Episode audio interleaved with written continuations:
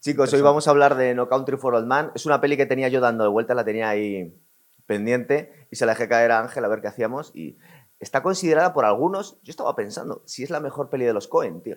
Hombre, es la que más premios tiene. Sí, tiene cuatro Oscars. Tiene cuatro Oscar y los gordos, además. Creo que es película, eh, eh, directores, guion.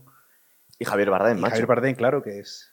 Lo que sí puede ser es el mejor psicópata de la historia del cine o en el top 10. Es muy grande. Y fíjate que encima eh, Javier Bardem también tiene a Silva de, de Skyfall. Sí, sí. eh, o sea, cuadra en el papel, ¿no? Tiene Pero también con pelo extraño. y tiene ese mentón tan raro, esa expresión corporal tan, tan extraña, pero, pero sí, desde luego la peli más premiada de los Cohen bebe Sí. mucho de Fargo, bebe mucho de, de Sangre Fácil, pero, de la, pero no olvidemos que esto viene de una novela. Es Sí, con, de, Conrad McCarthy, Eso es. que la novela he tenido la suerte de leérmela en nueve días esta semana, tío. Joder. Y Como es- veis, nosotros hacemos aquí el trabajo, venimos súper documentados. Es el guion de la peli. Sí. O sea, la Tal novela es tal cual. eh, es una lectura muy fácil porque es muy. una narrativa muy rápida, muy eh, excelsa en detalles, está muy guay, pero te da un poquito más de información porque la peli te deja ciertos, ciertas lagunas, sí. aunque los Coen te lo dicen todo, ¿no? Eh, luego entraremos un poquito. pero- A mí, a veces me pierdo un poco cómo siguen a Lewel, Lewelin. ¿Cómo? Llewellyn. Llewellyn. A veces cómo le encuentran, porque hay veces que está bastante claro con el, con el localizador, otras no está tan claro, tienen casi poderes sobrenaturales, sobre todo Sí, Sigur. ver, todo tiene sentido. Sí. La película está muy bien llevada y te ocultan los Coen cierta información, yo creo que para hacerte esa trampita al espectador para que pienses. Sí. Eh, recordamos en, que ya hablamos en su día, la película de Infiltrados, que te mosquea un poco que te pongan ese sobre con la palabra mal escrita y te lo grabe tres veces Corsese. Que te hagan trampitas, ¿no? Claro, aquí no te lo hace, aquí no te lo estampa en la cara, o sea, que pienses un poco. Eh, no quiero adelantarme a la película, pero ahora entraremos porque hay muchos, muchas pistitas. Fíjate que yo no había caído tanto cuando vi la primera vez la película como esta segunda, también es verdad que hice el programa de Fargo hace poco. Digo, estás muy Fargo, no me había dado cuenta la primera vez. Pero claro, por otro lado es el mismo universo de los Cohen, pero mucho más serio, mucho más chungo, con un villano que no habíamos visto nunca en el cine, es de los grandes villanos Sí, del cine. es- Da un miedo en cada escena, tío. Es menos, menos payasesca que Sí. Fargo. Dices, esta gente ha Eh, hecho el Gran Lebowski también. Sí, no, a ver, tiene, tiene puntitos de humor negro. Sí. Eh, pero es otra historia de esta América profunda, ¿no? De con intriga, muchísima, muchísimo nivel de violencia.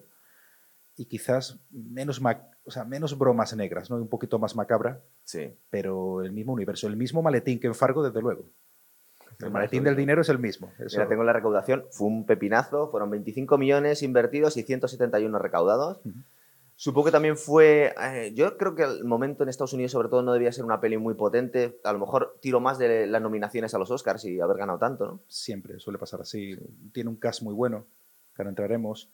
Los hermanos Cohen ya tenían un cierto nombre, sobre todo después del de Gran Lebowski, como 10 años anterior, Esta es del 2007. 2007. Pero es muy buena peli aún así, ¿eh? Sí, O sea, yo es un no- la, o sea, la pancarta que te dan y la publicidad que te dan los Oscars siempre está ahí, pero joder, si eres crítico de cine o te gusta el buen cine y ves esta peli, no te deja indiferente. Es como, como ver una de, de Clint Eastwood de director. Son películas que te hacen pensar. Son diferentes al resto que, que estamos acostumbrados a ver, ¿no? A ver, vamos con el casting. Primero tenemos a Javier Bardem. Javier Bardem había estado nominado cuatro veces a los Oscars. tío, Sí, sí. Con esta. O sea, Eh, por, por fin eh, se lo llevó. Y se lo, se lo merecía, vamos, Le tomó el relevo a otro psicópata. El anterior fue el Ledger por, por el Joker. por el Joker el año anterior. O sea, que va de, de loco en loco. Sí, Parece que gusta en, en Hollywood este perfil. ¿eh? Tenemos a Josh Brolin, eh, que es Llewellyn Moss, eh, que he leído por ahí que iba a ser Heath Ledger. El, Iba a ser protagonista. Ledger. Lo tenían, pero al parecer este tío, eh, Thanos para los frikis, hizo una especie de vídeo casero, no sé cómo se llama en el mundo del cine, pero como su, su entrada a los Cohen, y Sí. tuvo tan buena calidad cinematográfica ese vídeo casero, entre comillas, que les encantó. Pero cambia completamente el tono porque este tío es mucho más mayor. Sí, sí. Entonces, claro, aparte de un veterano de Vietnam, es curioso porque yo creo que podríamos decir, desde un punto de vista clásico, que este tío es el protagonista. Para mí, tres protagonistas en la peli. Tres protagonistas. Es que la peli. Ahora, cuando acabemos con el cast, si quieres, Es un poco empezamos. el cazado, eh, nos siguen la historia de este tío. Sí, es. es- Desde es- un punto de vista clásico podrías identificarlo como el protagonista. Es muy guay em, la muerte que tiene, que es muy original. Que el posible protagonista no te muestren su muerte y que no termine la historia ahí, ¿verdad? Es como... Podría ser el protagonista, pero para mí, ellos tres. Sí. o sea, eh, Tommy Lee Jones, Bardem y Brolin. Tommy Lee Jones es- también es un posible protagonista, pero sale poquísimo, tiene Claro, muy pocos es minutos. Ese tío. tridente, ese tridente de actores son los que le dan la base a la historia. Sí. O sea, está, vamos a así decirlo, el, el, el bueno o el oportunista, es- está el malo, claramente muy malo, y está el sheriff, está el, el agente de la ley, que no interactúan nunca en pantalla. Que es la poli de Fargo. Exactamente, exactamente. Pero ellos tres son los que te van poniendo la película en cauce. Sí.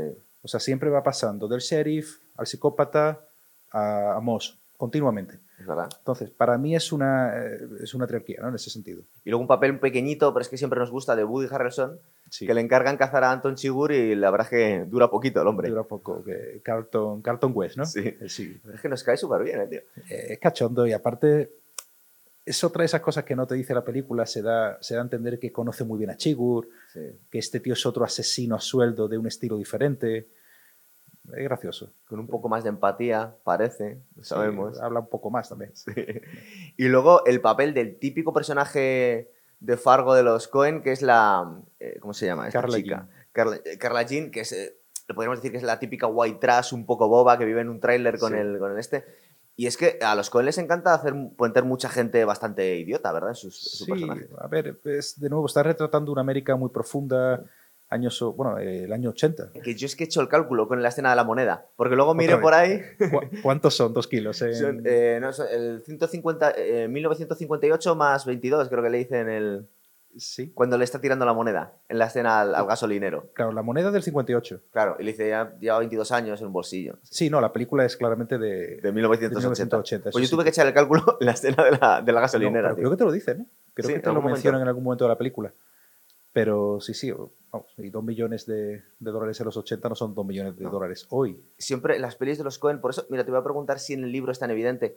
Siempre hay decisiones tontas y gente tontaina y delincuentes bastante lerdos. Mm. Eh, aquí, bueno, una de las grandes cagadas, bueno, luego contaremos, pero es el, el volver a darle agua al tío este. Sí, eh, Esas decisiones que él mismo sabes que soy idiota. también tío. los Cohen saben Estoy hacerlo haciendo. muy suyo. Sí. Saben hacerte eh, patosos a sus personajes. En el libro lo hace por pura caridad. En el libro está muy presente, es un libro, no te da más información que la película, Sí. está muy presente la caridad de Moss o la falta de caridad, en este caso de Antón. Sí. Son el blanco y el negro de la película, pero es lo que dicen, ¿no? que los extremos muchas veces se, se unen. En la película te lo dejan caer un poquito, por ejemplo, ¿qué le dice Antón a su primera víctima en los primeros cinco minutos de película? No, quiero que empecemos por ahí. Bueno, no, no, termina, ahora, ahora volvemos a eso. Sí. Que, que sí, ¿no? juega con esa dualidad de los dos personajes, muy blanco y muy negro, pero muchos puntos de unión también. ¿no? Claro. Al estar viendo una peli de los Cohen también nos condiciona un poco su universo. Entonces estamos viendo ciertas repeticiones de, de Fargo, que es verdad que es un, es Sí. un peliculón. Iconic, eh, realmente, eh, culturalmente fue un cambio, porque luego han, han hecho una serie, sobre todo algunas temporadas que están muy bien, pero han estirado el chicle del universo Fargo. Sí. Entonces ya como que, que vemos un poco sus personajes en todas partes. Hmm. Yo creo que en su momento, incluso cuando hicimos el Gran Lebowski, también veíamos cosas de otras pelis de los Cohen, tío. Sí, tienen un universo muy marcado, pero lo hacen siempre. ¿eh? Eh, Sí. En Inside Louis Davis también te ves esos personajes caricatos, ese. No sé ni qué decirte, ese productor de música, o sea, todo. Todos son payasos. Ahí te ponen su, su firma totalmente los Cohen en la película. No se ven tan payasos los personajes en la novela, es lo que te sí, quiero decir. O sea, en Fargo, salvo la, la detective, todos son bastante imbéciles. Sí, Fargo es. es un- hasta los psicópatas y tal. Pero aquí vemos un psicópata distinto, es como, como si hubieran barajado las cartas, ¿verdad? Y te vamos a hacer otro Fargo, pero mucho más sofisticado, sí. con un guion mucho más serio. Eh, la primera escena, tío, cuando nos presentan a Anton Chigurh, que está siendo detenido por la policía y se lo llevan a la comisaría. Sí, se, está Claro. de- se está dejando de tener. Claro, se está dejando de tener, ¿eh? es lo que piensas. Se está dejando de tener para... La, la escena de él cuando estrangula al, al ayudante del sheriff es alucinante, sobre todo la cara que pone. Ya no lo, prese- lo presentan desde el principio, No, tío. empieza fuerte, ¿eh? empieza Sí. la película con bueno, una pequeña voz en off de, de Tommy Lee Jones, ya quejándose o muy apesumbrado por estos tiempos que corren, ese clásico comentario de, De viejete. de viejete quemado, pero es muy honrado. Es, estos, Sí. estos tiempos son, son demasiado nuevos, no entiendo esta nueva violencia que, que- que estoy empezando a ver. Claro, estamos hablando de un, de un agente de la ley, está acostumbrado a ver cosas duras Sí. y habla como arrepentido de esa persona que ha mandado a lo mejor a la silla eléctrica, o habla de algún episodio similar, y habla de esa, ese apesumbramiento que tiene, ¿no? ese, ese mal rollo que lleva dentro. Pasa es que en todas las escenas que sale Anton Sigur, es que realmente da. O sea, no, no hay un momento en el que puede bajar un poco la intensidad de la psicopatía o del terror que, que te está transmitiendo, ¿verdad? Es un psicópata, es que lo hace bien. O sea, eh, cada escena suya en pantalla, la manera de reaccionar ante lo que le dicen los. Las personas que va conociendo en la película. De hecho, va aterrorizando a toda la gente simplemente con, con la mirada y con las frases que le dicen, no les tiene que matar. Totalmente. Si no, él, él es un psicópata, odia a las personas. Él, Sí. no, él no necesita estar con nadie. A este policía que le, bueno, que le toma eh, cautivo al principio, ¿no? Que le lleva a comisaría. Se despista y le deja detrás de él simplemente esposado, porque no se le pasa por la cabeza que prácticamente le, le va a cortar el cuello con las esposas. tío. Sí, bueno, hace un movimiento, se arquea un poco, pasa sus, eh, pasa las piernas por encima de las esposas. Se ve que no es la primera vez que lo hace. Claro, sí, sí. Está el tío estaba tranquilísimo. Eso nos llama la atención al principio. Lo pachorra que está, le están deteniendo, le han pillado con. Seguramente está. Tiene la de Dios de órdenes para, de detención y el tío está con una tranquilidad. Ahora entendemos por qué. Hmm. Lo que quería era el coche de policía para cargarse a alguien. Eso, claro, no te dicen por qué, porque de hecho todavía no se ha cometido el acto central de la película, no se ha movido de manos el dinero, la mercancía. A mí me da a entender que ya viene, este es un asesino a sueldo, al fin y al cabo, Sí. que ya vendrá de algún marrón y está como huyendo. De hecho, el modus operandi de ir cambiando de coche lo hace durante toda la película. Sí, sí, No sí. cambia, lo único que no cambia es de botas. Tiene un cariño a sus zapatos espectacular, pero, pero se da a entender que viene de alguna movida ya. Y es muy original también el arma que tiene para cargarse a sus víctimas, ¿verdad? Que es este, este aparato de, de aire comprimido que se utiliza creo que para, para cargarse a vacas o para es para, para sacrificar a ganado. eh, sí, tiene un nombre, un nombre concreto, funciona con aire comprimido, no deja, no es penetrante, es todo por impulsión de aire. Es una muerte muy limpia, muy rápida, pero muy, muy siniestra, joder. Es- Y además la gente no sabe dónde se está metiendo. Entonces tienes esa inocencia que toda la gente como se deja. De hecho, a la primera víctima le dice, no, ponte aquí. Bueno, la segunda. Primero el serio. Sí. Ponte aquí, el tío está súper despistado. Sí, él, de hecho, es lo que decía, lo primero que le dice a esa víctima es, eh, no te muevas. Claro, el tío, un coche patrulla que viene detrás, bájate. Pero ¿qué es eso, gente? Cállese, quédese quieto. ¿Verdad que no tiene pinta de gente? Igual podía haberse mosqueado un poco, pero, pero, le dura 10 segundos. Sí, sí. Y es curioso que las primeras palabras de, de Antón a su víctima es no te muevas, cambia la escena, te ves al cazador, ya te ves a Luglin Moss, y lo que le dice al antílope es no te muevas. O sea, le está diciendo lo mismo al, a su presa, por así decir. Pero venimos de un Chigur que no solo es un asesino sin ningún tipo de escrúpulos, sino que es un tío como muy pulcro, ¿no? Le está cortando, le está atragantando al policía, está, corta la, la arteria del cuello y se ve claramente como le da asco la sangre. Intenta quitarse, intenta alejarse lo más posible de la víctima para no mancharse, se limpia con mucha pulcritud después las manos. Siente asco por la gente, vamos. Sí, sí, es, y por la sangre también, ¿no? Se ve que También no le gusta es, estar es muy interesante cómo se aprovecha de la inocencia y de la buena educación de la gente. Porque claro, tal y como se lo pone al tío que le va a soltar el, el tiro de aire comprimido, hasta cierto punto él tenía confianza en que se iba a dejar llevar el tío hasta, hasta cierto Sí. punto. Es decir, se aprovecha de, de, pues, pues, de- de la empatía. De la caridad de la gente. Eso es. Todo lo que es a su vez la perdición de, de Louis Moss, ¿no? Le vemos matando antílopes eh, y luego investigo un poco. Resulta que en Texas hay antílopes de estos, tío. Sí, bueno, es tan vasto el territorio que Sí. a saber de dónde vienen, pero está cazando ahí detalles de, de cazador de cacería muy, muy chulos, por ejemplo, el hecho de recoger el casquillo. Sí. No lo hace por porque vota a los verdes, por así decir. No lo hace por ecologismo. Eh, un cazador profesional o un buen cazador suele recargar sus propias balas, Ah, meter sus propias cantidades de pólvora en función de a qué distancia necesite tirar, o sea, hacer su propia munición, ¿no? De todas maneras, este tío era bastante crack, porque bueno, no sé si sabemos si era al nivel de Rambo, pero había sido veterano de Vietnam y se le ve competente Sí, sí, con las armas de fuego. En el libro profundizó un poquito más y es, era tirador, era muy buen tirador, tenía muchas condecoraciones y ahora vive, bueno, pues como muchos ex veteranos de Vietnam, una, una vida muy gris, ¿no? Sí, y muy, Estados muy Unidos. pobre. Exacto. Lo que pasa es que falla el primer tiro. Está tirando casi un kilómetro. Sí. Entonces, de nuevo, esto es información que te da el libro, no, no quiero repetirme mucho, pero eh, está tirando un kilómetro, está calculando cuántas yardas, porque esta gente el sistema métrico lo lleva un poco mal, eh, tiene que levantar el visor, calcular el viento, todo, y falla. Y además es una cuestión, muchas veces dicen los cazadores, de, de propia misericordia, que hay que rematar rápido al bicho porque está sufriendo. Claro, falla, o sea, quiero decir, no lo mata en el sitio, se ve que le da, se escapa. El detalle súper guay que se, se cruza con un pitbull cojeando. Exacto, él llega donde cree que ha metido el tiro y ve un rastro de sangre que sigue. Sí. Y in- interpretamos que es de un pitbull, que está huyendo de algo. Es que le vemos cruzarse con él, ¿no? Sí, sí, se, se miran, se saludan cada uno por su camino. Pero claro, ¿de dónde viene este perro, no? Que es a donde él llega ahora. La escena del crimen. Exacto. Ha habido un tiroteo bestial, eh, vemos las, las furgonetas abandonadas, suponemos que de gente del cártel. Es eh, un cártel de la droga mexicano haciendo un intercambio de, de marihuana, en este caso, con, con los dealers o los distribuidores americanos, ¿no? Y se les ha torcido el trato. Algo ha ido mal. eh, yo entiendo, yo quiero entender que los mexicanos querían cargarse a los americanos y quedarse con la pasta, que le traían dos millones en cash y ellos traían el cargamento de, de María y algo sale mal y se monta el Rosario de Aurora. No queda, no queda prácticamente nadie vivo. Claro, Llewellyn empieza a investigar, Se encuentra el tío moribundo en la, en la furgoneta. le pide agua. tío habla- eh, habla, dice, él es "No muy agua, cauto, tío". él, él Sí. lo que toca lo limpia, él, él va con pies de plomo, por así decir. Sí, verdad. Este tío no, no es que sea un tarugo, eh, digamos que su perdición es la, la humanidad que tiene, ¿verdad? Sí, sí. es- Porque no es que sea torpe o descuidado. No, no, en absoluto, en absoluto. Él, él es muy metódico en todo lo que hace. Él llega a una escena del crimen muy cauto, es un oportunista, dice, o sea, cualquier persona normal se iría. Este tío no, este tío baja, investiga, dice, oye, ¿de qué va esta vaina? Eh, habla con un superviviente que le pide agua, tal, y dice, bueno, pero ¿qué traes aquí? Ve el cargamento y en el momento que ve el cargamento dice, espérate, Sí. hay cargamento, hay lo que parecen mexicanos y americanos muertos, que es lo que él ve. Aquí tiene que haber dinero y pregunta por el último hombre en pie, Sí. ¿no? De Last Man Standing, que dice, "Do- aquí tiene que quedar alguien que no eres tú. ¿Dónde está? ¿Dónde está? No se lo dice y por intuición dice, ¿dónde iría yo?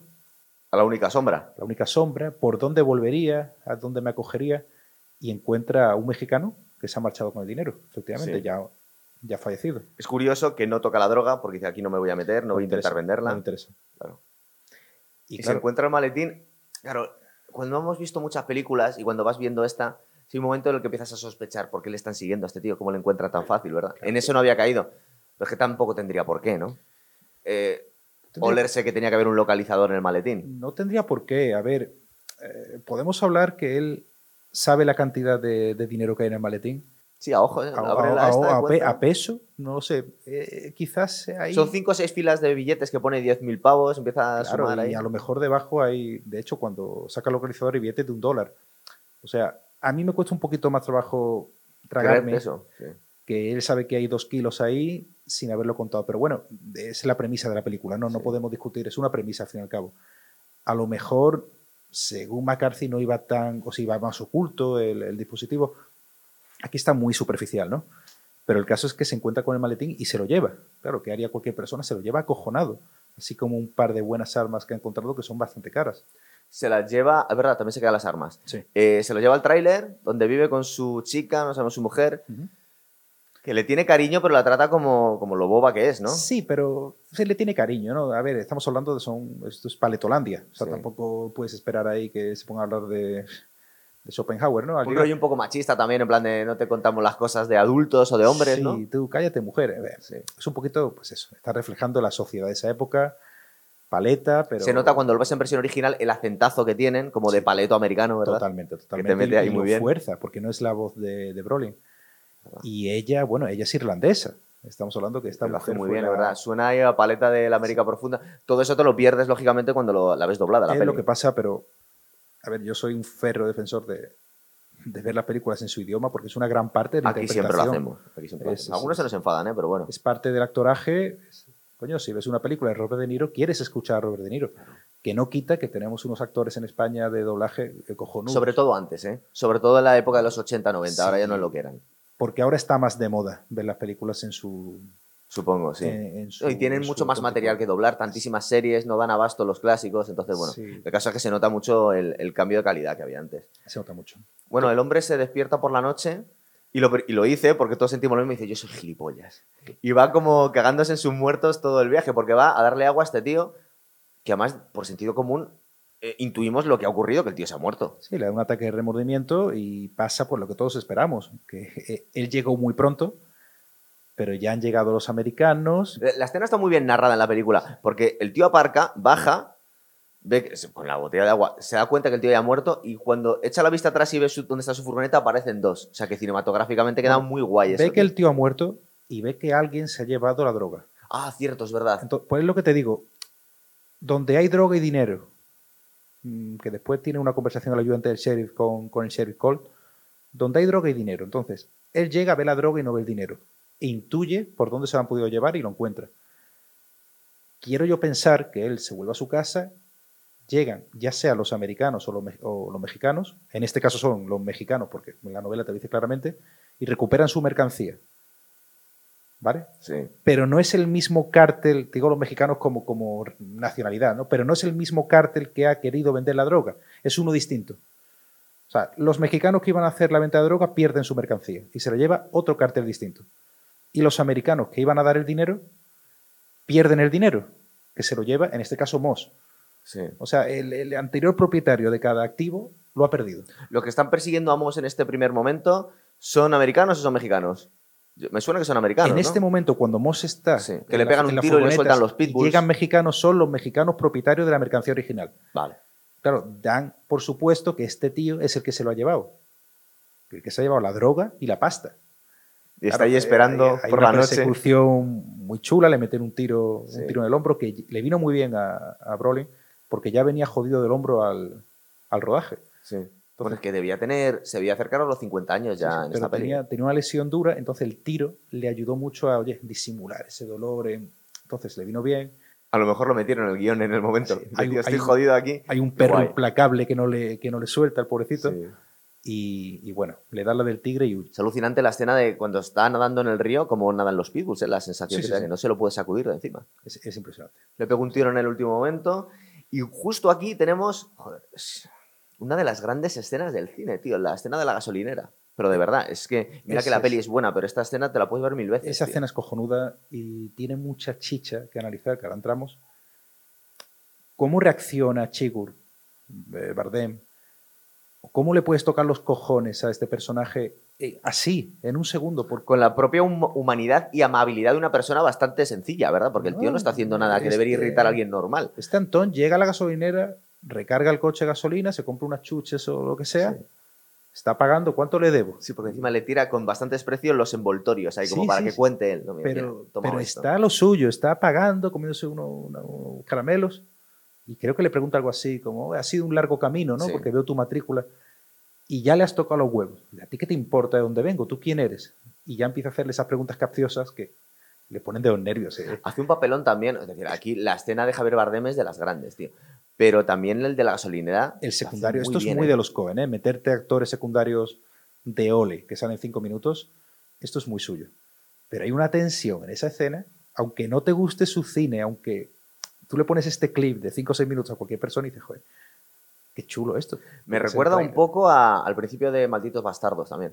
Es un escenón ahí, al principio, tío. Y Malditos Bastardos era una mesa charlando, bebiendo Sí. leche y aquí es Un poco lo un- mismo, en sí. una caja registradora para que veas que el cine no, No no tiene por qué ser Algún día, tanto. Ángel, cuando hagamos a Man from Earth, Sí, por favor. enseñamos cómo se puede hacer una mega película con una conversación en una cabaña, simplemente, tío. Bueno, sí, Creo que la he visto en Amazon Prime o algún sitio, a ver si la gente la ve un poco más. está en Prime, sí, la recomendamos desde aquí, claramente. Sí, Ir viéndola para algún día. Es que no la han pedido el programa, pero claro, tenemos que hacer un poco de bulto para que la gente se la vea. Es, Cuando lo veáis suficientes, hacemos el programa. si te gusta el buen teatro, te gusta este tipo de cine de, de cabaña, ¿no? También lo hizo Tarantino. Lo que pasa es que si lo hace Tarantino, joder, lo ha hecho Tarantino con Los Odiosos 8. Es una película que se desarrolla en un carruaje y en una cabaña. Sí. Y ocho Mucha gente actores. dice que es una especie de la cosa de John Carpenter cambiado de Bueno, puede ser, territorio. pero no tiene mucho. O sea, ahí el dinero se te va en, en contratar actores, Sí. pero no hay efectos especiales, es que no hay la Man naves. from Earth encima son con actores desconocidos. tío. Claro, no, es una película baratísima y un guion. Increíble. Acojonante. Hicieron una segunda parte que ya está quemada, no es lo La mismo. segunda pero parte bueno. ni la menciones. Encima, el actor es más viejo, con lo cual se te cae un poco Sí, la gracia. sí, pero no, bueno, no, no, seguimos con No sin Country for Old. Man.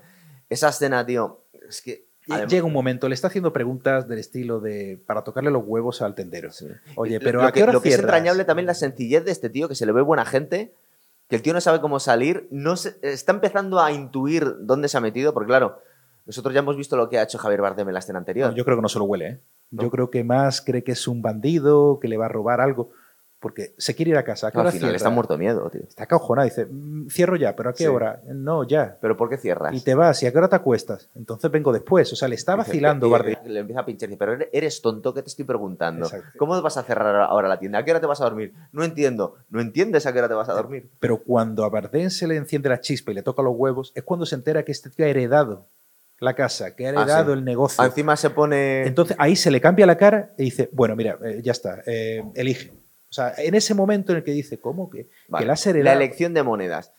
No de, oh, lógicamente este tío no tiene ninguna humanidad ni empatía, pero hay ciertos momentos, en la película hay dos, que les deja mm, encomendar su suerte al azar con la moneda, a este y a Carla Jean al final. Eh, de alguna forma no les ve tan culpables porque les da la oportunidad de salvarse, a otros no se la da. A ver, ¿Por qué lo hace? no, no lo sé. O sea, no estoy tan loco En la como, mente claro, este no estoy tan loco como para saber por qué hace este tío. Yo Porque intuyo- Woody Harrelson, en la conversación que tiene con el empresario este en, el- en la oficina, da la sensación que entiende un poco los- las formas de, de funcionar de, su, de modo- Anton. su modus Sí. operandi. Dice, Pero no, es que hay veces que con que le incomodes ya te merece la pena, ya te va a matar. Porque le hayas hecho darse un paseo de más o algo por el estilo. Es como que entiende un poco cómo le va la cabeza, Sí, pero nosotros no. Después Woody Harrison, hablando con, con el personaje de Josh Brolin, también le dice, bueno, es un asesino implacable. Hay tantos, ¿verdad? O sea, te da a Sí. entender como que en Sí, hay esos muchos como él, años sí. 70, 80, la sociedad americana está un poquito... Sí, verdad, le quita un poco de hierro. Dice, bueno, sí, un hay, psicópata hay más. ta- hay tantos, hay tantos asesinos despreciables, pero el tema de la monedita es, es- queda muy bien en el cine, está muy chulo, pero yo no lo entiendo, macho. O sea, yo quiero pensar que le importa tan poco la gente, que es como un insulto más a la gente. ¿Por qué? Te voy a matar, ¿por qué? Porque me toca los huevos que hayas heredado. ¿Y sabes por qué? Lo vamos a decir cara oculta. Yo creo que le iba a matar igual. Ya, En el momento en que le pregunta de dónde eres, pues también él, si se pone en plan a la hora de, de- de atar todos los cabos posibles, de este tío me ha preguntado de dónde vengo, a lo mejor le puede volver a, contárselo a alguien que vio un tío inquietante con una matrícula de no sé dónde. Es decir, mm, con el poco aprecio que tiene este tío por la vida humana, le podía haber matado en ese momento también. Mira, si quieres verlo así, que, que tiene muchas razones, ¿verdad? Porque la- a la mínima pregunta que le hace ya salta. Cuando alquila la habitación en el hostal de carretera, interactúa con la mujer que le Sí, alquila la habitación. también, también. Pero interactúa de una manera de necesito una habitación, toma el dinero, buenas noches, adiós. O sea, a esa mujer no es la que mata. vamos a adelantar. No la mata, pero porque habla alguien de la, en la oficina no, esa, esa es otra. Ah, vale, es Eh, otra yo distinta. te digo, cuando alquila la habitación de hotel es una transacción económica pura. Sí, o a los niños al final de la película. Es decir, eh, poca gente se salva de interactuar con este tío. La mayoría de la gente le mata porque pasa una mosca por ahí. sí, sí. Pero yo lo veo un cierto acto, entre comillas, de misericordia tirarle la moneda. Porque mucha gente no se la. Es verdad que está jugando con, con la vida de esta gente. Pero luego tiene la manía de decirle, no, pero te ha salvado la vida la moneda, guárdala en el bolsillo. Claro, a ver, misericordia no lo llamaría yo. Porque, como te digo, este Como un gato persona- jugando con un ratón. Yo creo que es un juego, es decir, mira, mm, hay ciertas teorías locas por ahí, que Ah, sí. teorías muy locas que dicen que este tío es un ángel, que es un enviado de Dios, que yo paso de tonterías, tío es un puto loco. Un demonio, ¿no? Es un demonio, pero yo creo que él se ve tan por encima de la sociedad, Sí. él odia, es- es- totalmente odia la, odia, odia la humanidad, ¿no? Dice, me permito, que es la cosa más insultante que te puede hacer una persona, jugarte tu vida cara cruz. De, de hecho, este señor dice, pero que me estoy jugando, necesito saberlo. Le dice todo. Y, y- y- y no- aún no lo sabías, todo está en juego.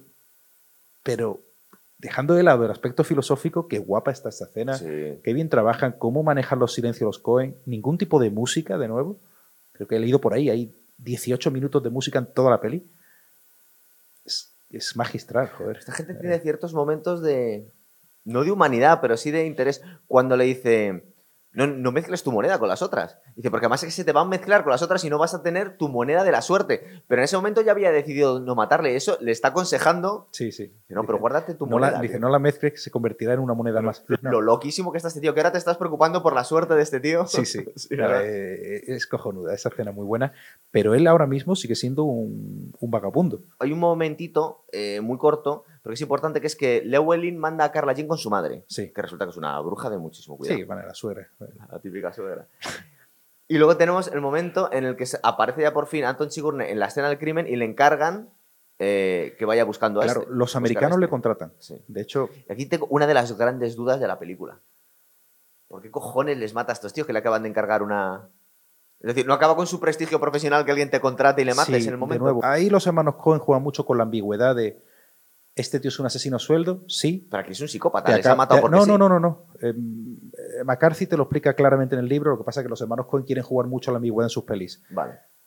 Este tío es un asesino a sueldo. Le contratan los americanos, dice, Para "Mira, recuperar el dinero. los mexicanos han perdido su mercancía, ya tienen otros mexicanos, y nosotros hemos perdido el dinero. Entonces, hay que recuperarlo, macho.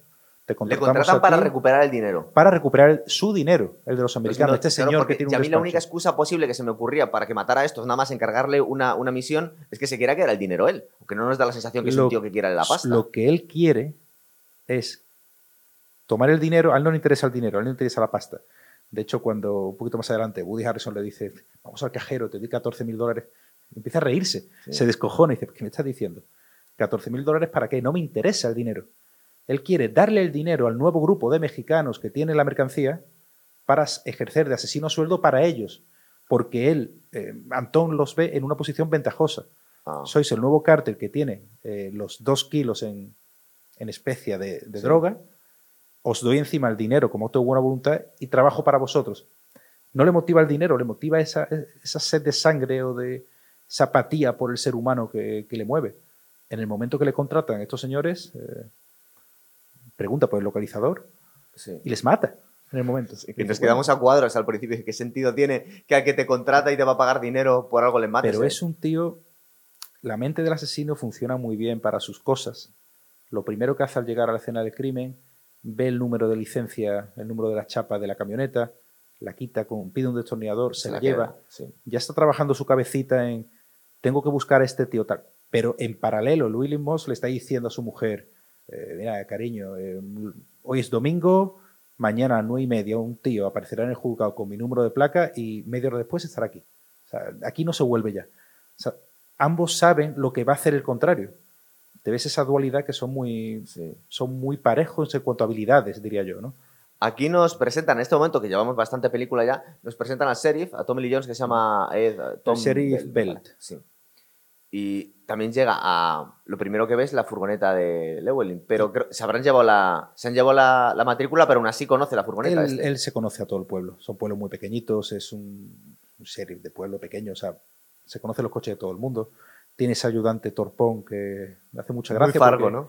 porque le tiene mucho cariño, mucha admiración a su jefe, ¿no? Sí. Y, y el Shelley le trata también de una manera muy paternalista, muy le va aconsejando, deja que cometa errores y le corrige. No se desespera, igual que Fra- Frances McDormand en, Exactamente. en- en Fargo, que está rodeado de cretinos, sí. pero se lo dice con compasión y con paternalismo, es verdad, no, cualquiera nos desesperaríamos, de madre mía, qué gente estoy rodeada. Porque ve el paralelismo con Frances McDormand en, en Fargo. Sí. Es el mismo personaje. Si te das cuenta, la escena final de Fargo es el mismo personaje, pero enfocada a diferentes personas. Me Sí, explico. claro.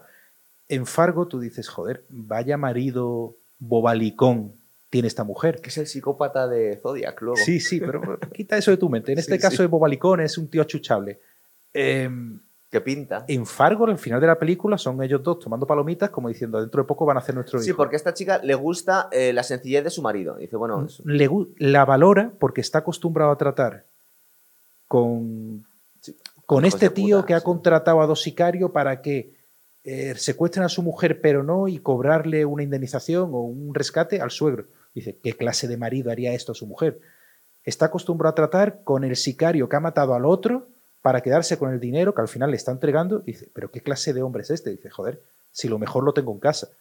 Pues yo creo que el personaje de Tommy Lee Jones, de nuevo, está tan harto de ver miserables. chicos violentos, mm, lo, lo que cuenta al principio. Sí, de cuando ve a una persona a su lado. una persona bueno, buena la trata bien. Pues al principio de la película te está contando, este chico violó a una niña de 14 años y dice que lo volvería a hacer. Dice, y sabía que iba a acabar en el infierno y no le importaba. Dice, me duele mucho ver a las personas sin alma, ¿no? Entonces Sí. creo que este tío le ve tan bondadoso, tan buen horro, que le cae muy bien. Le trata como, como un hijo. Sí, es verdad. Está chulo, es, es- Está muy guay. Eh, más escenas icónicas. Tenemos a Antón que llega a la casa de, de Llewellyn, que ya no. eh, aparte tenemos la escena hasta la que saca volando la cerradura con la, con la Exacto. pistola O sea, de aire en, en comprimido. efecto, ha localizado su casa por el número de la chapa del coche Mm. y, y se presenta, claro, ya ve que no solo le sirve para liquidar enemigos, sino para abrir puertas. ¿no? Si sabes lo que estás buscando, empiezas a mosquearte, que vamos a ver la escena siguiente cuando llega el, el sheriff y ve la, la marca de la cerradura que ha salido volando en la Mm. pared contraria. Pero si no, pues claro, te estás quitando de, de- de poder dejar eh, indicios. Es una peli bastante reposada, si lo piensas, porque tiene momentos de calma, eh, de paisajes, de soledad. Eso lo veíamos en Fargo también, cuando Sí, sí. veíamos la nieve, pues aquí vemos los desiertos. Pero el tío se sienta con toda la pasimonia, abre una botella de leche, vemos el reflejo en la televisión, ¿verdad? De, de su figura. La fotografía muy buena. eh, Lo que mencionas de los paisajes, estos, esta escenografía tan, tan árida, tan brusca, casa mucho con el tipo de personaje, eh, incluso físicamente con el tipo de personaje tan brusco, tan machacado por la vida que sale en la película. O sea, va muy Sí. de la mano. Tipo Fargo. O sea, un terreno inhóspito, gente sin ningún tipo de escrúpulos. En un sitio muy pobre también. No, no podría pasar esto en, en Bahamas, en la playa, eh, no cuadra. O sea, la gente está, tiene mucho hartazgo, ¿no? En ese sentido. Pero Chigurh al entrar en la camioneta, que es la pista que él recibe, ve la factura de teléfono Sí. por debajo de la puerta. Y como, no es, como es perro viejo, se pone a llamar a todos los teléfonos. A Odessa, a la madre, a- creo que se llamaba Río Grande, ¿no? O del Río, el pueblo. Hay muchas llamadas a hostales a Del Río. Dice, este tío tiene que estar en, en Del Río seguro. Por ahí empiezo a buscar. Lo que pasa es que se repite justo la misma escena porque llega un poquito después el sheriff al... Que aún se ve la condensación de la leche. Sí, ¿verdad? Y dice, joder, se acaba tío de- va y se toma la leche también. hace el mismo proceso mental de siéntate, analiza la situación, ¿qué va a hacer este tío? O sea, llega, ve la carta del- de, de- de la empresa de teléfono, se sienta y medita. Sí. ¿Cuál es mi siguiente paso? Eh, Bell llega, se sienta y medita. Además vemos eh, la escena de, en la que están pensando que está el reflejo de su figura en la pantalla de la televisión. Igual, igual, se ve exactamente el mismo, Es ¿verdad? un paralelismo. Y tienes, en cambio, al, al ayudante Torpón, Sí. venga, llama a la policía, llama. a-". Y dice, Eso ¿qué es le vas a decir? dice, ¡Dios mío! Busquen un Se- tío que ha se- bebido se leche. va sorprendiendo de las Joder, no. cosas. Dice, no funciona así, chaval. No... Está muy guay, es lo que te decía. La paciencia que tiene con el tío este tonto, sí, Sí, es sí. cierto, es verdad. Eh, otra escena, es una concatenación de escenas muy guays. Tenemos a Llewellyn que llega al motel Sí. y se le ocurre, que es bastante buena idea, meter el, el maletín en los conductos de ventilación ahí. lo, lo oculta bien, pero aquí está funcionando como un exmarine, no sé cómo Sí. se llamará, un exmilitar, ¿no? Lo oculta y antes de salir de la casa se asegura de cerrar las cortinas perfectamente. Dice, bueno, recuerda fotográficamente cómo ha dejado la habitación y se marcha. Y se marcha y, bueno, hace sus cosas, ¿no? Sí, no- creo que habla con la, con la encargada del motel que ve el... Él se va del río porque, bueno, yo creo que él se quiere alejar lo más posible de la escena del crimen y qué mejor que irte justamente a la frontera del país. Sí. Por si las cosas se ponen feas, me voy a México. Si buscas del río en Google Maps, el, pla- el- el plano aéreo, ese puentecito que sale en la peli, eso Sí. existe, de verdad, y lo cruzas y estás en México. Hay literalmente un río que te está dividiendo la- el paso fronterizo. Entonces, él se va allí diciendo, mira, si las cosas ponen feas, me voy a México. Sí. ¿quién me va a encontrar aquí? Es un pueblo muy pequeño, de mala muerte, un hotel de mala muerte. Coge una habitación y se va. Se va, se compra unas botas, llama a la mujer, hace un par de recados, tal. Y cuando vuelve, ve las cortinas de la habitación abiertas. Sí. Y él, de nuevo, que es perro viejo, le dice al, o sea, le dice al taxista, o sea, si- siga para adelante, eh, siga para adelante, se va otra vez a la, o sea, sigue para adelante, no pares, da la vuelta y llame de vuelta al pueblo. Se va al pueblo y ahí compra una escopeta recortada, Cierto, es verdad. los, los palos de tienda. Para recoger Y- el maletín desde la, desde la habitación de detrás. Tú no sabes para qué lo está haciendo, dices, Claro, ¿a dónde sí. va este tío? O sea, y compra una tienda de campaña y una escopeta recortada. Y el taxista lo deja en el pueblo. Y él vuelve de noche al hotel. Y como es muy cuco, va y se alquila la habitación de detrás, justamente.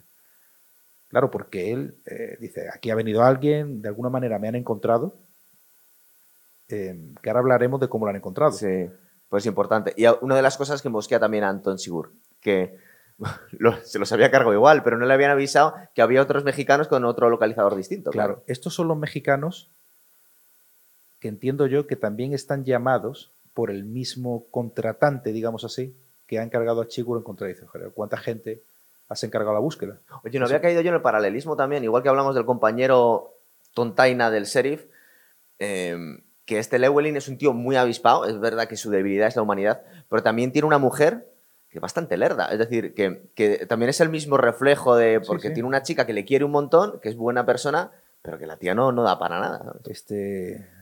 Joder, el rubio. ¿El Woody Harrelson dice? Woody Harrison. Sí. El asesino despiadado y el asesino torpe. Sí. O charlatán. Todos tienen su, Su dualidad, ¿verdad? es en, verdad. en la peli.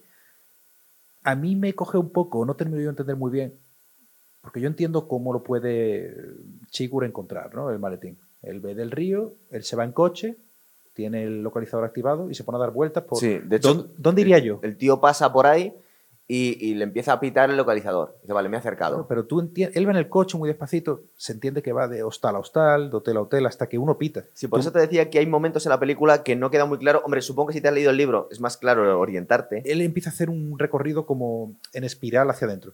Él empieza, ¿dónde iría yo? A un hotel, a un hostal, algo barato, Cerca de México. pero sé que es en Del Río por la múltiple llamada de teléfono que he visto. Empieza a hacer eso y se entiende que los mexicanos le están siguiendo la pista a él. Ah, Le están siguiendo la pista a él y por alguna razón llega antes que él. sí.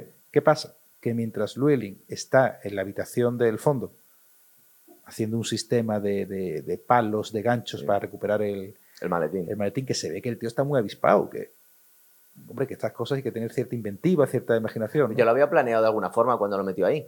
Porque lo puso en un sitio y lo echó para, para un lado del conducto para que se pudiera llegar desde dos habitaciones. Exactamente, o sea, eh, él coge la habitación, o sea, la que alquila es justo la que está detrás, de Sí. 138 y Lo mira el 38, ¿no? mapa, de hecho, claro. Exactamente. Y cuando llega este Chigur al, al hostal, al que sabe que, que está pitando el localizador, va con el coche despacito, empieza a pitar, pitar, pitar y se pone a pitar insistentemente, te para el coche en la 138. Sí.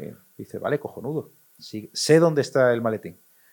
Y, y este proceso mental del, del- del asesino, del psicópata, me encanta porque se alquila una habitación, interactúa con, con la señora del, del hostal, que como no le toca los huevos,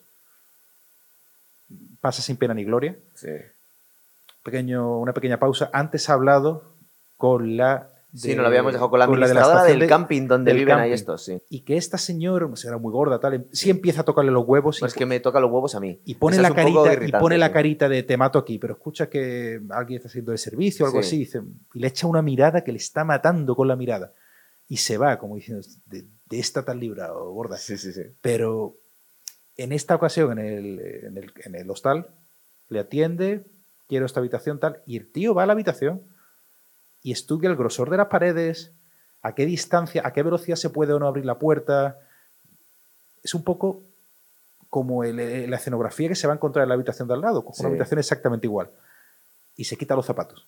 No quiere manchar sus zapatos en ningún caso. Y además que hace menos ruido andando descalzo, claro. Y sobre todo no manchar los zapatos. Pero sí es cierto que va sigilosamente con su, Entra volando la entra cerradura con su bombona y con, Sí. y con una escopeta que tiene con, un, silenciador así. Sí, es verdad, el silenciador es monstruoso. De hecho, hay veces que te, que te confundes, que es, parece como Sí, si fuera de aire comprimido también, es ¿verdad? enorme, es enorme. Sí.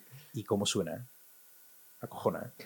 Creo que hay uno al final, esto lo van a repetir mucho porque le irrita a la humanidad de la gente, a Anton Chigur, cuando se carga a todos, en- a todos los mexicanos en la habitación y el último que está metido en la ducha dice, no tienes por qué hacer esto. Se lo repiten muchas veces y cada vez le carga más. Cuando los humanos dicen, por favor no me mates, no tienes por qué. Como, Es- "Le- os tengo que explicar por qué os mato. Es no que- tiene, es la anticaridad. O sea, no. Sí. Esto lo vamos a ver en la última escena Encima, de la le, película. le irrita eh, el terror a la gente por, por, por- por- porque no le maten. Es que le irrita eso, el miedo. Sí, incluso. sí. Odia a las personas. Sí, sí. Odia a las personas y no. Está tan desconectado de la humanidad, es, es increíble. La escena siguiente eh, nos presenta, es que es un papel muy Bueno, elimina a todos. ¿no? Hay que decir que elimina, entra a la habitación, elimina a los Sí. dos o tres mexicanos que Y hay. al de la ducha al final también, que se tapa un poco como para no... sí, hace la de psicosis, ¿no? Le, Sí. le tapa, no se quiere manchar.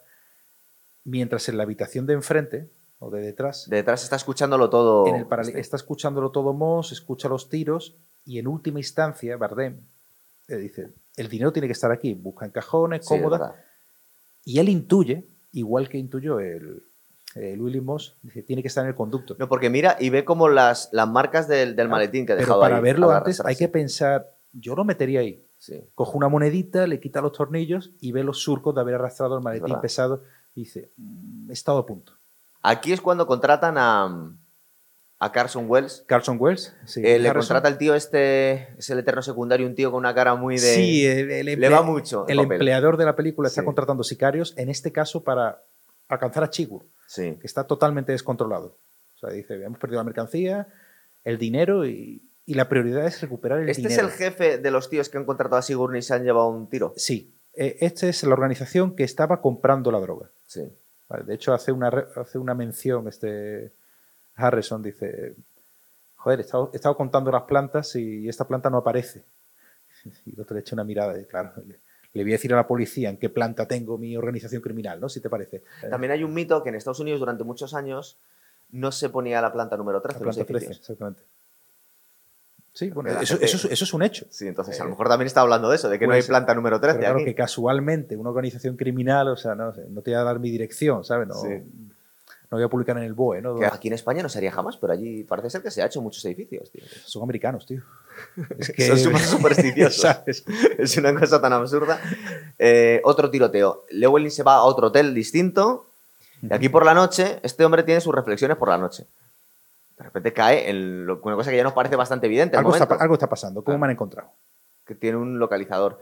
Lo que no vemos, creo, en la película es qué hace con el localizador. Porque lo típico en las películas es ponerlo en otro sitio para despistar a la gente. Lo que, a ver, él, él saca el localizador, es que también Sí. la mala suerte que en el momento que lo saca, Justo está Anton Sigurna al otro lado de la puerta. claro, o sea, él lo deja en la mesita de noche, está con el dinero y, y justo, qué casualidad, en ese momento, pues, escucha un ruido o algo e intenta llamar al, al conserje. Sí. Y escucha el teléfono sonar, sonar, sonar, no lo coge y ya intuye que algo ha pasado. Y ve la sombra de los pies debajo de la puerta. Claro, esto parece. es muy cinematográfico, Sí. ¿vale? Esto es muy cine y hay que hacerlo así en este momento exacto porque sí. Muy rápido lo encuentra Chigur también, pero bueno, lo compras. Sí. Y es una escena que de nuevo no interactúan cara a cara, hay una puerta de por medio, pero se están viendo, ambos se meten un tiro, o sea, ambos se, se hieren mutuamente, se tira por la ventana, ¿no? Que esto también me recordó Sí. mucho, La escena de Miller Crossing. Mira, Crossing, me recordó un poquito, eso mucho más torpe, de Sí. tirarte por la ventana con el dinero y con, y con el arma, tirando antes el arma, ve que efectivamente ha muerto el conserje y, y huye. Y lo que no te compro es esa persecución en la ciudad, no se ve un alma, macho.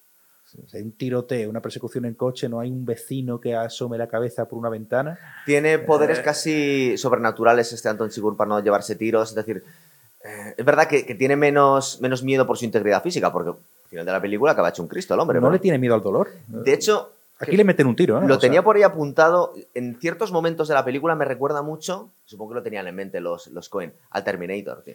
Sí, porque Cuando entra a la farmacia dentro de un rato, Es totalmente cuando está en las habitaciones él solo, ¿verdad? Cuando se intenta... Bueno, yo creo que es por la escena en la que se está curando él, Hmm. que le falta sacarse un ojo cibernético.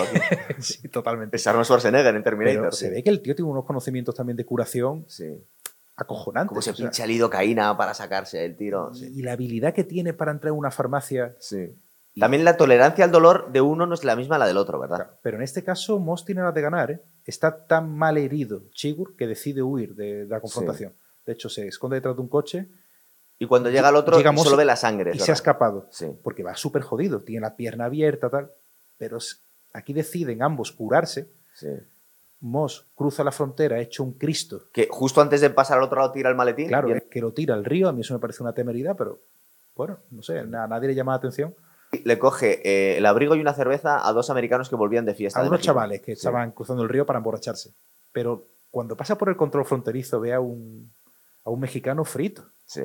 Y, dice- y- y viene el tío con un abrigo, sangrando, con una cerveza como si estuviera borracho. Y, entrar en México es muy fácil. Pero cuando después quiere volver, Claro, no es lo mismo. le hace un interrogatorio el Marshall que dice, joder, sí, sí, tío, sí, eh, soy americano. Normalmente es de, de una dirección el, el viaje peligroso. Sí, sí, totalmente. Lo que es, mu- a mí me recuerda un poco a Breaking Bad cuando se despierta con los mariachis ahí cantándole. Que queda guapísimo, pero es bastante bizarro, bastante random, no tiene mucho sentido eso, la Eh, verdad. eh, Le despiertan cantándole y cuando se despierta se asustan los mariachis. Claro, bueno, porque le levanta y se le ve ensangrentado un tío y Sí. dice, joder, este tío. Y creo que le da 100 pavos. y Dice, hospital. Entonces, él se va a un hospital mexicano. Y aparece Carlson ahí. Carlson West. en ¿Cómo lo ha plan- encontrado? Buena pregunta. Buena Es que hay, pregunta. una, hay unos cuantos mm, Sí. momentos en la película que no te entiendes muy bien cómo llega ahí la gente. Otras sí. De nuevo, en el libro, Carlson West va detrás de los pasos, detrás del reguero de sangre que va dejando Chigur, así como la policía. Sí. Había un, un tiroteo, una matanza múltiple en un, en un hostal. Ok. Han matado a un conserje, había otro tiroteo en otro hostal de- del río. Em, dice, ¿qué haría yo? ¿Qué haría yo? Claro, se mete en la mente del asesino y dice, igual ha cruzado la frontera a México, este tío. De hecho, cuando está, se ve una escena previa que está Carlson Webb por el puente, está olisqueando, se asoma. No, pero eso es después, porque encuentra el maletín después. Es cierto, ¿eh? eso después, eso después. es Porque, de alguna forma a lo mejor se lo ha dejado caer este. No, no, no le ha dicho nada. No le ha dicho No nada. ha dicho nada. Ha dicho que se va a ir a un hotel. Pero lo que le viene a decir eh, Wells es, mira, a este tío le quiero cazar, yo no vengo a por ti, a mí me interesa el dinero. Mm, Ten cuidado dónde te estás metiendo. Sí, porque te van a matar a ti y a tu familia simplemente porque le- le- por la inconveniencia Exacto. que le estás ocasionando por no dejarte matar tan Sí, rápido. o sea, te has metido en un laberinto y de aquí no vas a salir. Sí. Que pasa que Josh Brolin por un oído lente y por otro le sale. Tenemos dos momentos importantes. Este que ya lo hemos contado, lo del momento Terminator de la farmacia y la, farmacia, curación. Con la facilidad que lo hace. Sí. Es como Que si quema ahí el coche delante. Reventando coches todos los días. Es una habilidad. A mí me recuerda mucho cuando entra a la farmacia, cuando, cuando entra Arnold Schwarzenegger en la comisaría en la primera película, tío, porque Sí. es el mismo rollo. Sí, sí, sí, sí. Totalmente. Es de- implacable. De, que es como una fuerza sobrenatural imparable que va a través casi de, de los, de los mostradores. Eh, luego una, una escenita, pero que es importante, que el sheriff contacta con Carla Jean para decirle que, que está buscando a este, pero que él lo que quiere es salvarle, porque de alguna forma entiende un poco toda la situación y que él está intentando alcanzar a Llewellyn, pero para, para evitar que le maten. Es un poco lo que le dice lo que le dice Harrison a, a Moss. Sí. Este juego le viene grande. O sea, Pero si, sabes dónde te has metido. si puedes hablar con él, mm, dile qué tal. Claro, y Carla allí no. Mira, algo así como no sé de qué me estás hablando, aunque a posteriori se reúnen, pero, pero le quita hierro. Se Sí. preocupa mucho y le quita hierro. Entonces, aquí es cuando vuelve Woody Harrelson de México y ve el maletín. La verdad es que lo encuentra relativamente fácil. Claro. El tío ya intuía dónde Empieza a sumear, dice, ¿qué, Sí. hubiera hecho yo? ¿Qué? Dice, coño, un río. Y efectivamente lo ve. Se va a un hotel que le había dicho previamente a Moss, mira, voy a estar en este hotel, si necesitas cualquier cosa, llámame y, y hacemos equipo. Pero viendo este la tío". película la primera vez, no te queda realmente claro. A lo mejor le podía haber dicho este dónde estaba el maletín. Eh, en el libro ya te lo No, aclaro no, un poco no, más. No, se lo dice, no se lo dice. Eso porque, a ver, es otro asesino a sueldo. Sí. Es que para que le- te han metido en todo esto por el dinero. No le vas a decir al primer tío que te viene dónde están los dos kilos, ¿no? O sea, no va así. O sea, que lo encuentra, se lo lleva al mismo hotel y le está esperando a las escaleras Anton Sigurd. Exactamente. Exactamente. ¿Cómo sabía que iba a, a volver ahí? ¿O es casualidad esto? Le ha estado haciendo seguimiento. O sea, ha estado detrás suya. ¿Ha dejado que vaya el otro a por el dinero? Claro. Eh, eh, eh, Sigurd tiene el control de la situación en todo momento. Sabe que no está, él, él está recuperándose sus- de sus heridas. Sabe que hay más gente detrás de. más gente contratada para buscar el dinero. Y en la peli pasa todo muy rápido.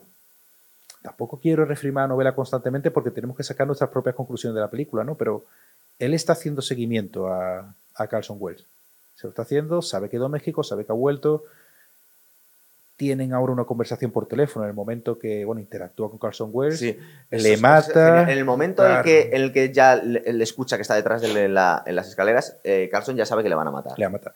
Pero de nuevo, es bueno. También es muy guay la, la conversación que tiene, la, la desidia que tiene este cuando los humanos dicen, por favor no me mates, no Claro. tienes por qué hacer esto, Ahí se ríe. dinero". Bueno, se ríe, le da asco. Se, se ríe con el Sí. tema del dinero. No, pero además le carga, porque es una frase que constantemente le, le está molestando de los humanos que dicen, no tienes por qué matarme, porque lo Mm. escucha como cuatro veces en la película. Sí, sí. Dice, bueno, Y cada vez le enfada más. es que no, no va por ahí. De hecho, Sí. bueno, le mete un tiro, efectivamente, cuando está sonando el teléfono y Aparte vuelve a en un momento en el que no te lo espera realmente, ¿verdad? Justo ahí eh, le podía haber matado varias veces, pero justo ahí parece que se había relajado un poco la Sí. situación y le mata casi con, bueno, espera, coge el teléfono. Y responde al teléfono que efectivamente es Moss, que se la ha pensado Sí. mejor y quiere coaligarse con, con Wells, ¿no? Dice, está ahí Carlson, y dice, bueno, está, pero no está. No, no está como... Como a ti te gustaría. eh, como lo estás pensando.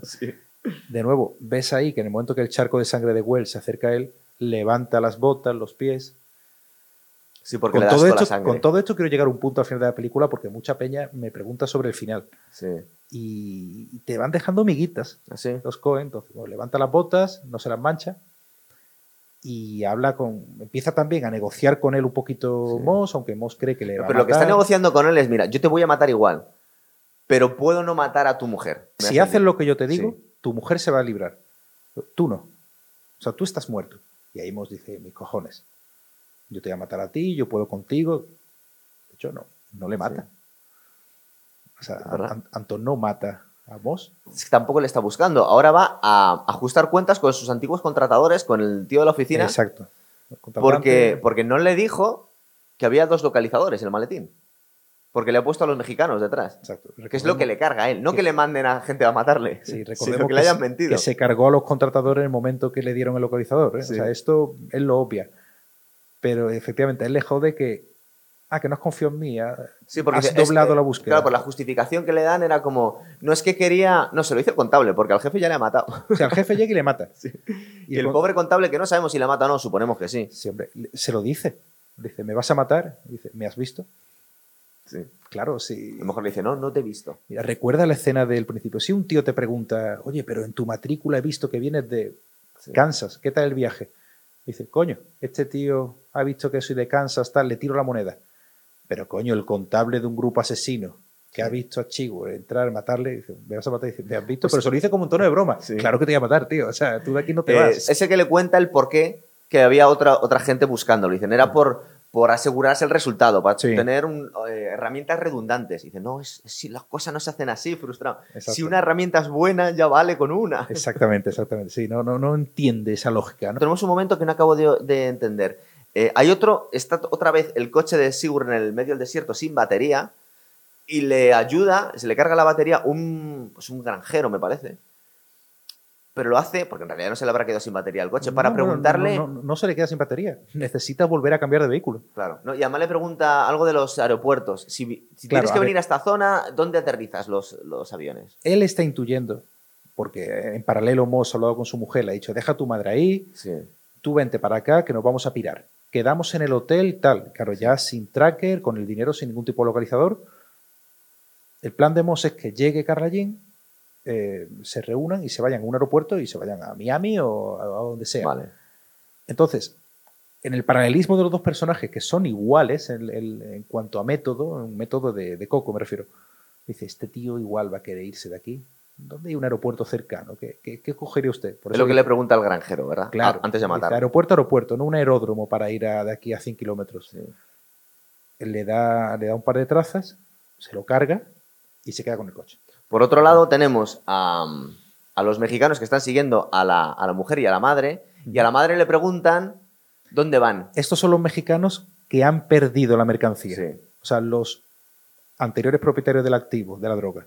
Entonces, están por ahí merodeando, saben eh, que este tío lo tiene, porque que no saben dónde está Moss, pero ya saben que es Moss, porque Y están siguiendo a su mujer. Claro, en el momento que la mujer llega al aeropuerto con la madre, hacen la chanza esa, ah, señora, le ayudo, joder, un mexicano en traje y corbata. Al final la suegra la que se acaba cargando a... La suegra dice, pero voy a El Paso. Ah, ¿en qué hotel te queda del Paso? Hemos quedado tal. Y ya, y ya le está diciendo en qué hotel está Sí. eh, Moss. Claro, los sicarios van allí y se cargan a Moss. O sea, eso inmediatamente. ¿no? Tampoco hace falta ni siquiera darle muchas vueltas a este tema porque es, es la suegra la que, Sí. La que hace saltar la liebre. de forma accidental. Ah. Es verdad que habíamos visto la escenita en la que son detalles, pero nos dicen un poco del personaje. Cuando hay una chica en la piscina del hotel que tontea un poco con Moss y Moss no quiere liarse con ella porque, bueno, le, gusta, pero está de En casado. el libro se pasan cuatro días tonteando. Ah, sí. Sí, sí. Y al sí, final se lían, no se lían. un poco sí. Un poco, Un poco sí. El caso es que luego la vemos muerta eh, flotando en la, en la piscina, porque estaba ahí de testigo. Y a mí me parece muy original que, entre comillas, el protagonista o el héroe de la, de la película no nos muestren su muerte, sino que, que esta muerte ha sido casi como parte de la historia. Te enseñan una carnicería. Sí. Pero previo a todo esto sí ha habido una reunión física de, de Carla Jean con el sheriff. Sí. Y Sí, la ahí que habíamos contado anteriormente. sí, hablaban, por teléfono, pero después se vieron en persona. Eso es. Ella, sí, estaba hablando accedi- de eso. ella accedió a verle y él de, de nuevo le cuenta la gravedad de la situación y ella básicamente lo que le quiere, lo que le viene a decir es a mí lo que me importa es que no se muera mi marido. Sí. Se ha metido un lío muy gordo, ayúdeme sheriff, tal. De nuevo el sheriff ve, o sea, se complace mucho con ella, le queda muy bien, ve que es un pajarito débil, ¿no? Una mujer. Y por eso le jode tanto de nuevo volver tarde a esa escena del crimen. Cuando el sheriff llega, Justo llega y se encuentra todo el. la carnicería, que así es Sí. como tú descubres, porque ella le dice a qué hotel va a ir. Y dice, mira, Moss está ahí, vaya usted, señor sheriff, A ver si le convence para que. écheme una mano, habla con él. Que... Claro, el sheriff va y se encuentra en la carnicería, pero estamos viendo durante toda la película eh, la cobardía del sheriff Bell. O sea, lo dice desde el principio, ¿no? Dice, no me meto en este, en este negocio si no sé que me puedo morir cualquier día. pero viene a decir algo así como, tampoco soy tonto. Si veo que tengo una muerte segura, tampoco me la voy a jugar. Eh, o sea, si puedo preservar mi vida, lo hago, ¿no? Sí. Él llega a la escena del crimen, ve que los coches se están yendo y un tiroteo, y él, en lugar de seguirles, se mete en el parque y ve, la, y ve lo que está pasando. Y de nuevo los Cohen juegan mucho contigo porque hay una doble escena que parece que pasa a la vez, pero no es así. Te En la que Sigurd está esperándole en la habitación. Claro. O sea, tanto Chigur como el sheriff han llegado tarde. Sí. Pasan dos momentos temporales diferentes. Claro, porque la duda que te puede quedar es por qué no se ha cargado al sheriff y por qué no estaba ahí. El sheriff, ¿por qué no ha entrado, para empezar? Sí. No ha entrado por Entra sí. con mucho miedo. Él ve que la cerradura falta y él ya sabe que es el modus operandi de asesino. Pero la temporalidad es de los actos. Es- Llegan los mexicanos, porque saben dónde está Moss. Moss ha escondido el dinero en otro conducto de aire. Matan a Moss, no encuentran el dinero, montan una carnicería, se van por patas. Dos o tres mexicanos mueren. A continuación llega eh, Chigur. Revienta la puerta, entra, abre el conducto del aire y se lleva el maletín. Lo vuelve a cerrar. Y por último llega el sheriff. De hecho, el sheriff llega, tienen esa dualidad de cámaras, que tienes Chigur esperando dentro, el sheriff fuera, realmente no pasa a la vez. Pero vemos a Sigurd con la escopeta preparado con el rifle. Exacto, pero Detrás de una. De, creo que es una cortina, esperando para matar a alguien. alguien que está haciendo la demanda de entrar, pero no es necesariamente el Claro. sheriff. No, a lo mejor es alguien que no llega a entrar, ¿verdad? Claro, y o a lo mejor es alguien que finalmente ha entrado y se lo ha cargado. Pero eso no te lo muestran. O sea, ves que uno es un cazador y que el otro es un acojonado. Cuando a la postre ya por fin entra en la habitación, ves las moneditas en el suelo y te hace una... La cámara un poquito se arrastra y ves el conducto del aire. Y a ver, aunque es un poco obvia la escena, pero te da a entender que Chigur se ha llevado el maletín. Tú tampoco ves a Chigur llevándose el maletín. Sí. Mucha verdad gente que el dinero le, puedes, le podemos haber perdido la pista aquí a la mitad de la película. Te da a entender que se lo ha llevado él, mm, porque de hecho eh, ocurre así, Sí. pero no le ves físicamente cogiendo, lo que te digo, ¿no? Esa, ahí los Cohen quieren que pienses un poquito o que te fijes en todos los detalles, como el tema del número de las habitaciones, cuando Sí. le pone el plano. Y, y bueno, todo esto conduce al sheriff a un momento de hartazgo, de, de- de amargura, de, de pesadumbre, y se va a hablar con el ayudante del, porque esto es una dinastía de sheriff, De su tío. el ayudante de su, de su abuelo, De su abuelo, sí, verdad. de su abuelo. Que está ahí machacado en, en una silla viejo. en medio del desierto. Y empieza pues a llorarle. Estos tiempos nuevos, eh, estoy muy quemado, tal. Y le dice el otro, tío, esto es vanidad. ¿Tú qué te crees? Que, Siempre ha sido así. A viene a decir. principio del siglo las atrocidades que se cometían. De hecho, su padre, creo, o a su abuelo se lo cargaron en el porche de su casa, en- dicen, en 1920 Claro, o por eso, ahí. dice, ¿te crees? O sea, esto es vanidad. Creer que todo lo malo te pasa a ti. Dice, hay esa escena es Sí, brutal. aparte que le está dando nombre a la película. Que esto no es un país para viejos. claro. Exactamente, dice, a ver, y vendrán más atrocidades, o sea, el futuro que viene es siniestro. Lo que le está diciendo es que tú eres viejo y estás cansado. No es que el mundo haya cambiado, ¿no? Exacto. Y prepárate para lo peor. Sí. También viene de una conversación previa del sheriff con el sheriff de Del Río, que es un señor así también, con el típico de cordón vaquero, tal. Sí. Y están los dos sheriffs como tomándose un café. Claro, no es su jurisdicción, la de Belt. Está tomando un café y hablando el otro sheriff, joder, que es otro viejo. Diciendo, yo desde que estoy viendo en Texas a chavales con el pelo pintado de verde, ya me espero cualquier cosa. Esto no. Nos han adelantado por la derecha y por la izquierda. Y es esa, eh, esa sensación de que están todos desubicados, ¿no? ¿Qué, qué tendrá que ver que haya chavales con el pelo verde a que Claro, haya dice tiroteos que- del que- cárcel? Que, esto, bueno. que esto Sí. no son mi. Estos, estos tiempos que corren no los entiendo, no los Sí. entiendo en el nivel de violencia, en el. los asesinatos no son como eran antes. eh, Es un tío que está habituado a ver este tipo de cosas. Y con el ayudante de su abuelo, hay un poquito, ya ve la realidad, diciendo, yo ya estoy totalmente fuera. Se tiene que jubilar y de hecho vamos a ver que se jubila el hombre. Eh, ahora, Sigurd, es casi el final, bueno, cuasi final, porque luego tenemos otra escena con el sheriff.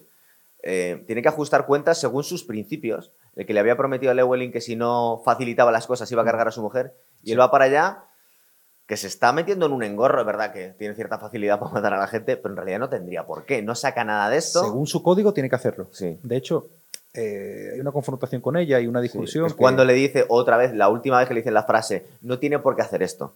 Ella le vemos la- la- el cansancio que tiene. No, pero a- a- Como, es que no lo pilláis. A mí me da la sensación que lo que está pensando es, es que no, enten- no me entendéis. No me entendéis por qué hago las cosas. Humanos. No, no, está por encima del bien y el mal. O sea, Sí, sí. él llega intenta negociar con ella y se lo dice. Dice, esto no tiene que pasar, te está matando tu marido, yo le dejé claramente la vía para que tú no mataras y te está matando tu marido por egoísta, ¿no? Por torpe. Eh, Y ahí es cuando le dice, no, tiene- no tienes por qué hacerlo, eh, tal. Y ahí es cuando le dice, bueno, venga, no te voy a matar, pero te voy a dar a elegir. ¿Me has convencido? Te voy a dar a elegir. Dice, no. El mismo azar que la moneda ha puesto aquí, eso no tiene nada que ver con, con mi vida, ¿no? Dice, no voy a elegir. Y se queda un plano de él, ¿no? Un Que se queda como perplejo.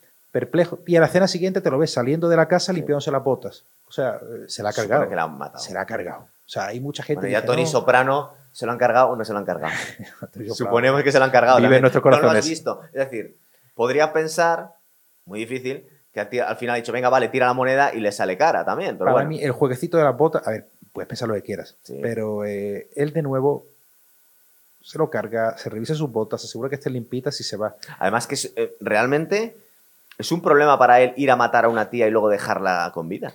Ya matando Ya, toda bueno, la también la lógica de este hombre es un poco loquísima, pero tú imagínate que llega hasta ahí, tira la moneda, le sale cara y la tiene que dejar irse. Dice, bueno, pues eh, Ya, bueno, también recuerda, en esa época no había Twitter, o sea, Sí. no era tan fácil enviar un WhatsApp o cualquier cosa.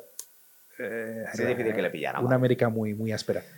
Me gusta mucho ese final. Tenemos un poco de, no sé, de karma en esta escena en la que tiene un accidente de tráfico y se queda hecho Yo lo interpreto así, o sea, como recibe un castigo, ¿no? Pues si lo quieres ver desde un punto un poquito más místico, llámalo X, él recibe un castigo totalmente aleatorio, Sí. la aleatoriedad de matar a personas en función de que salga cara cruz una moneda o de cómo te sople el viento esta mañana es la misma que estás pasando un cruce y un conductor despistado a plena luz de día en un barrio residencial te arrasa. De hecho, se ve que el otro conductor está estampado en el volante Sí, ha muerto, sí. tieso. Él se baja del coche hecho, vamos, le anda la del tigre. Pero es bastante estoico. El tío se, lle- se lleva los palos y los dolores de la vida Sí. como algo, bueno, algo Él, que tiene que sobrellevar. él convive con el dolor, Sí. pero se baja del coche eh, totalmente destrozado. Y es muy irónico que lo que él ha renunciado durante toda la película, que es la caridad, puedes llamarlo caridad cristiana o como quieras, pero es al fin y al cabo es caridad, que es la perdición igualmente de Moss. Dos chavales de la calle llegan y le dan su camisa, o sea, por, por pura caridad. Para sujetar el brazo que tiene los huesos saliendo. Sí, tiene el hueso fuera, tal, pero y los chicos de, de buena le dan la camisa, ¿no? Y él insiste en pagarle dinero. O sea, Sí. como, no, no, no, esto toma 100 dólares, dame tu camisa, esto es una transacción, aquí no existe la bondad Porque del ser no- humano. tampoco la entiende. No es capaz de entender cómo alguien, cómo dos chavales pueden acercarse a él. Sí, Señor, hacer algo está bien. desinteresadamente, claro. Para él es toda una transacción. Y se lo preguntan dos o tres veces, pero ¿se encuentra bien, señor? ¿Le puedo ayudar? Y él calla. No, no, dame tu camisa. El chaval se la quita, toma el dinero, coge el dinero. O sea, insisto, no. Y es curioso también que él se va, claro, él es un superviviente, ¿no? Él, él se va jodido, se entiende que seguirá delinquiendo.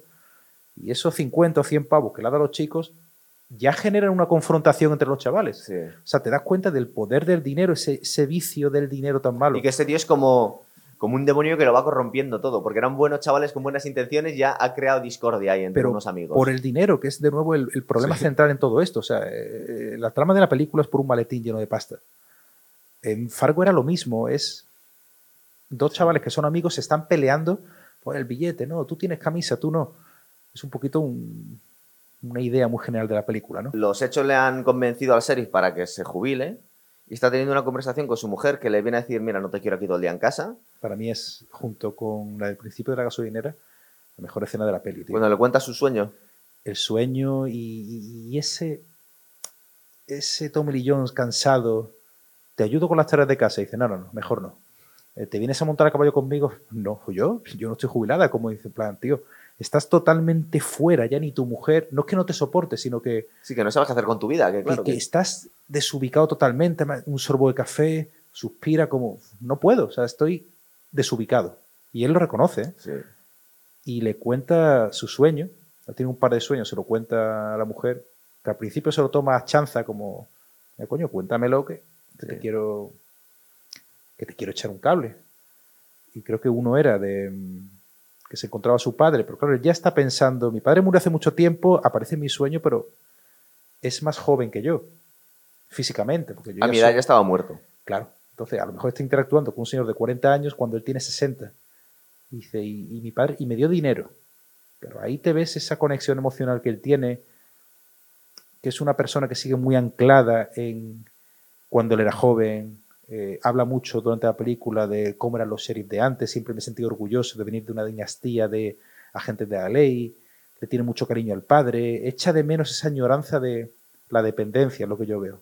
Cuando le toca a él tomar de verdad el toro por los cuernos, abrir la puerta de la habitación y no quedarse detrás, perseguir a los coches que están huyendo y no entrar huyendo al hotel, esa sensación de que siempre llega tarde, es porque él depende de otras personas. Él a la propia mujer le dice, te ayudo a fregar, y dice, no, búscate tu vida, está fuera. Eso te habla mucho de la psicología de este personaje, de qué tipo de personaje es. Para mí es súper complejo. Y, el, y, eso que tiene pocos minutos de cámara, muy pero, poquito. Pero es, eh, es el modo central de la película. O sea, no es el que le da el nombre y el sentido a toda la película. La alegoría de la película es esa. Y el segundo sueño, el que están por un. Hablan como por un valle, mucho frío, a caballo. Eh, todo muy oscuro, me adelanta mi padre con un... Esto es uno de estos cuernos que se encendían antes, como el único punto de, de, luz dentro de la oscuridad, ¿no? De nuevo, mi padre, dentro de la oscuridad que es esta malicia que lleva al mundo, y él consiguiera ese momento claro, ese momento bonito, su padre, su familia, su, sus lazos familiares. Y me está esperando una hoguera más adelante. Claro, la hoguera es la muerte. Dice, yo no llego, me desperté. Pero él está como deseando llegar ahí, él está deseando llegar a esa hoguera metafórica con su padre. De todas formas, este tío eh, ahora está desbordado por lo que se ha encontrado. Pero nos podemos imaginar que, que ha tenido una carrera larga de la policía. ¿Habrá tenido cosas no como esta, pero parecidas. Es decir, eh, es más el cansancio que tiene la vida que otra cosa. y que, todo se actualiza. En, claro, en su caso, este tío no, vende casas, o sea, lucha contra el crimen. Esos nuevos criminales, esos nuevos psicópatas que arrasan el país, a él le superan, él ha visto mucho y, sus seres queridos faltan. Sí, la violencia de los cárteles mexicanos a lo mejor no lo tenía hace unos años. Nuevo, un nuevo estilo de violencia del que hablan en la película.